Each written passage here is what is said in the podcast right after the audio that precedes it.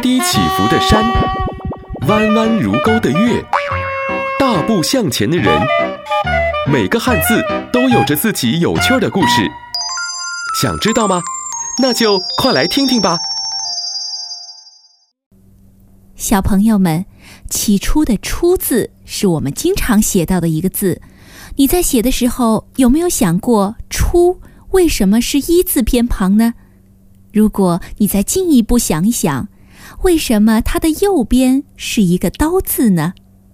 其实这是我们的祖先在造字的时候想出的一个好方法。我们已经知道，古人在造字的时候会用象形的方法，可是世界上的事物太多了，怎么能够一一描画出来呢？而且有的字的意义，比如起初、开始。是很难用形状来表现的，所以呀，古人就想出了一个办法，就是把两个字合成一个字。原先两个字的意思合在一起，就产生了一个新的意思。这种造字的方法叫做会意。那么，我们来看这个“出”字，它的本意是裁衣之时也。也就是说，一件衣服在开始制作的时候要用刀来裁。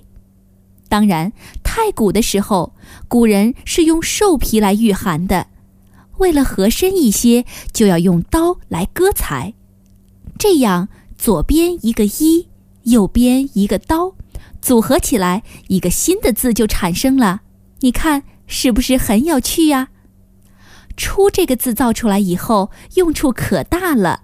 可以表示开始，也可以表示当初、本来，还可以表示原先、早先，当然还能表示最低的等级，比如初级、初等，简直是太多了。